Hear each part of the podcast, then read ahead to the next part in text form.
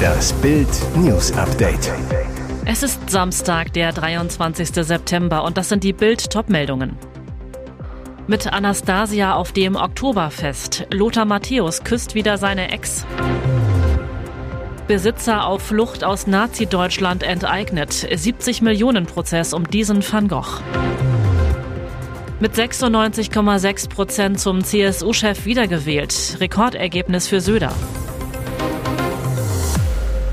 Dieser Kuss ist ein Statement. Fußball-Weltmeister Lothar Matthäus hat sich am Freitagabend gemeinsam mit seiner Ex-Frau Anastasia Klimko auf dem Oktoberfest gezeigt. Die beiden saßen nicht nur vertraut bei einer Maß Bier nebeneinander, sie küssten sich sogar öffentlich auf den Mund. Als hätte es eine Scheidung nie gegeben. Schon seit Monaten gibt es das Gerücht, dass Lothar und Anastasia wieder ein Paar sind. Im Juli waren sie mit Freunden im Urlaub auf Ibiza. In München wurden sie in diesem Jahr bei gemeinsamen Besuchen im Fußballstadion oder auf Veranstaltungen gesehen. 2014 hatte Matthäus seine fünfte Ehefrau Anastasia geheiratet. Die Ehe hielt sieben Jahre und brachte Sohn Milan hervor. 2021 verkündete Matthäus die Trennung von der gebürtigen Russin. Man sei bereits geschieden. Sind die beiden jetzt wieder ein Paar? Gegenüber Bild hält sich Lothar Matthäus bedeckt. Er betont, dass sie beiden sich sehr gut verstehen würden. Mehr möchte er über sein Privatleben nicht sagen. Aus dem Umfeld weiß Bild, dass die beiden relativ oft gemeinsam Restaurants besuchen und unterwegs sind. Und dass es durchaus zum Liebescomeback gekommen sein könnte. Besitzer auf Flucht aus Nazi-Deutschland enteignet. 70 Millionen Prozess um diesen Van Gogh. Die Olivenernte, eines der letzten Meisterwerke des holländischen Malergenies Vincent van Gogh, erschaffen kurz vor seinem Tod in einer Nervenheilanstalt im französischen Saint-Remy, nachdem van Gogh sich vier Monate zuvor im Wahn das linke Ohr abgeschnitten hatte. Heutiger Wert bis zu 70 Millionen Dollar. Aber wem gehört der Kunstschatz? Nachkommen der aus Deutschland geflohenen jüdischen Familie Stern haben in Kalifornien Klage gegen das weltberühmte Metropolitan Museum of Art eingereicht. Ausgerechnet das renommierte Met soll das Gemälde nach dem Zweiten Weltkrieg gekauft und später heimlich weiterveräußert haben, obwohl der Verdacht naheliegen musste, es könnte sich um Nazi-Raubkunst handeln.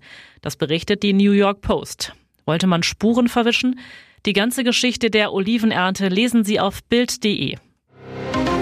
Rekordergebnis für Markus Söder. Beim Parteitag in München wurde er mit 96,56 Prozent erneut zum Vorsitzenden gewählt. Um 13.15 Uhr gab Bayerns Innenminister Joachim Herrmann das Ergebnis bekannt. Von 669 gültigen Stimmen waren auf Söder 646 entfallen. Söder übertrifft damit deutlich sein Ergebnis bei der letzten Wahl zum Vorsitzenden von 2021. Damals erhielt er 87,6 Prozent. Zwei Wochen vor der Landtagswahl in Bayern am 8. Oktober wollte Söder seine Partei für den Endspurt im Wahlkampf einstimmen.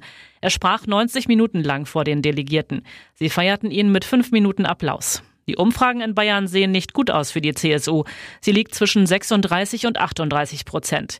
Ihr Koalitionspartner, die Freien Wähler, erreichen zwischen 15 und 17 Prozent. Die Wahl gilt auch als Abstimmung über Markus Söder. Die erste große Hürde, den Rückhalt in der eigenen Partei zu gewinnen, hat er am Samstag genommen. Um eine Wahlpleite zu vermeiden, schwor Söder die Delegierten auf den Wahlkampf-Endspurt ein und teilte gegen AfD und die Ampel-Bundesregierung aus. Diese Bundesregierung ist wohl die schlechteste Regierung, die Deutschland jemals hatte, lästerte Söder. Die AfD bezeichnete er als rechtsextrem. Diese Worte klingen trauriger als jede ihrer Balladen. Auch ein Jahr nach der unschönen Trennung von ihrem untreuen Ehemann, der spanischen Fußballlegende Gerard Piqué, hat die kolumbianische Erfolgssängerin Shakira ordentlich am Liebesaus zu knabbern. Gegenüber dem US-Billboard-Magazin öffnete der Weltstar sein Herz. Die zweifache Mutter sprach über die düsteren Momente und Gedanken und das Platzen ihres größten Traumes. Vor gut einem Jahr war für das einstige Traumpaar plötzlich alles aus. Er war fremdgegangen. Auch mehr als zwölf Monate später ist Shakira damit beschäftigt, den Kopf über Wasser zu halten. Zurück in die Normalität, das fällt ihr schwer, gibt die Sängerin ganz unumwunden zu. Und daran scheint auch der einstige Fußballheld nicht ganz unschuldig. Denn Piquet, den Shakira 2010 im Rahmen eines Videodrehs zur Weltmeisterschaft in Südafrika kennengelernt hatte, zeigt mittlerweile ganz offen seine neue Liebe. Die ist gerade einmal gut halb so alt wie ihre Vorgängerin. Mit Model Clara Chiamati soll er bereits über Hochzeit nachdenken. Und jetzt weitere wichtige Meldungen des Tages vom Bild Newsdesk. Am Dienstag ist der Triumph von Olaf Scholz und seiner SPD bei der Bundestagswahl exakt zwei Jahre her. Halbzeit für die Ampel. Doch Grund zur Freude haben Rot, Gelb und Grün nicht. Im Gegenteil, im Sonntagstrend stürzt die Regierung auf ein neues Allzeittief. Die bitteren Zahlen für Scholz, Lindner, Habeck und Co. im Einzelnen. Gerade mal 17 Prozent würden laut Sonntagstrend des Meinungsforschungsinstituts INSA für BAMS derzeit noch die Kanzlerpartei SPD wählen. Bei der letzten Wahl waren es noch 25,7 Prozent, ein Minus von 8,7 Prozentpunkten in zwei Jahren. 14 Prozent erreichen die Grünen, zwar nur 0,8 Punkte weniger als 2021, aber weit entfernt vom Umfragehoch im vergangenen Jahr.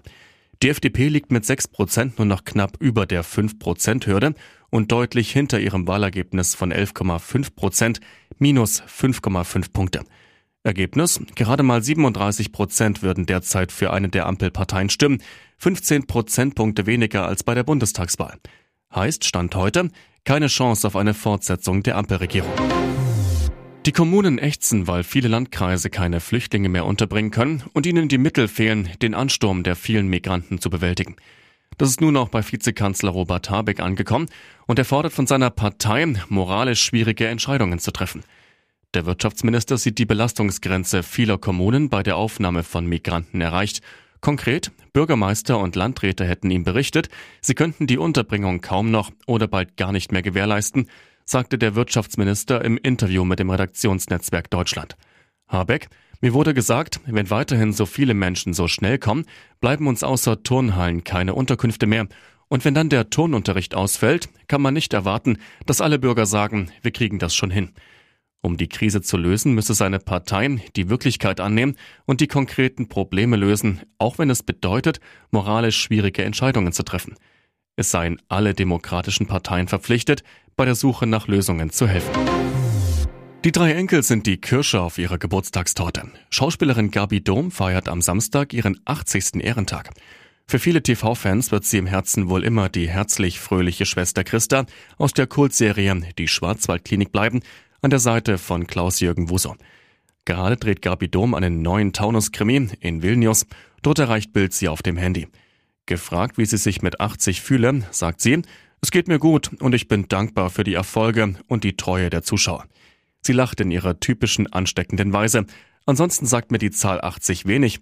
Es wird zu viel Brimborium darum gemacht. 50 oder 60 ist beruflich ein größerer Einschnitt. Sie wünscht sich, so viel Zeit wie möglich mit den Kindern ihres Sohnes verbringen zu können. Meine Enkel sind das Wichtigste in meinem Leben. Ich habe viel Spaß mit meinen Enkeln und die Neugier auf was Neues ist auch wichtig. Regelmäßig fährt Gabi Dom mit ihrer Familie in den Urlaub. Im Herbst waren sie auf den Malediven. Hier ist das Bild News Update. Und das ist heute auch noch hörenswert. Wer in die Hauptstadt kommt, muss ihn besuchen, den Alexanderplatz, den die Berliner Alex nennen. Einmal drüber laufen, den Fernsehturm rauf, ein Foto für Instagram. Was man auf diesen Fotos nicht sieht, der Alex ist einer der kriminellsten Orte Deutschlands. 6.436 Straftaten gab es 2022, mehr als 17 pro Tag. 2023 waren es bis Ende August schon 4.472, darunter 366 Körperverletzungen. Junge Geflüchtete, Obdachlose sowie Jugendliche begehen vornehmlich in den späten Nachmittags- bis Nachtstunden Straftaten, sagt die Polizei, die 2017 in Containern eine Polizeiwache mitten auf dem Alex einrichtete. Präsenz zeigen, Straftaten verhindern, das war das Ziel. Der Erfolg ist überschaubar. In den vergangenen Wochen kam es rund um den Alex fast täglich zu Schlägereien und Messerstechereien. Wie hat sich der Alex über die Jahrzehnte entwickelt? Ein besserer Ort ist er nicht geworden. Ein Gast, wenn man in einer Bar ist, will man vergessen, was draußen ist. Feine Abendessen, Luxuslimousine mit Massagesessel und edelstes Italo-Parkett auf der Chefetage. Als RBB-Chefin soll sich Patricia Schlesinger auf Kosten der Beitragszahler ein Leben in Saus und Braus gegönnt haben. Selbst nach ihrem Rauswurf pocht die Berliner Skandalintendantin ohne Scham auf üppige Zahlungen. Doch der RBB wehrt sich. Laut Business Insider will der Sender Schlesinger die Betriebsrente streichen. Es geht um fast 220.000 Euro pro Jahr. Normalerweise ist die betriebliche Altersvorsorge sogar dann sicher, wenn Angestellte fristlos gekündigt werden. Doch im Fall Schlesinger glauben die RBB-Anwälte, der Ex-Intendantin genug Vergehen nachweisen zu können, um ihre Ansprüche zu streichen. Nicht nur das, Schlesingers Verfehlungen seien schwer genug, um ihren Anspruch auf Ruhegeld zu kassieren, glauben die Juristen.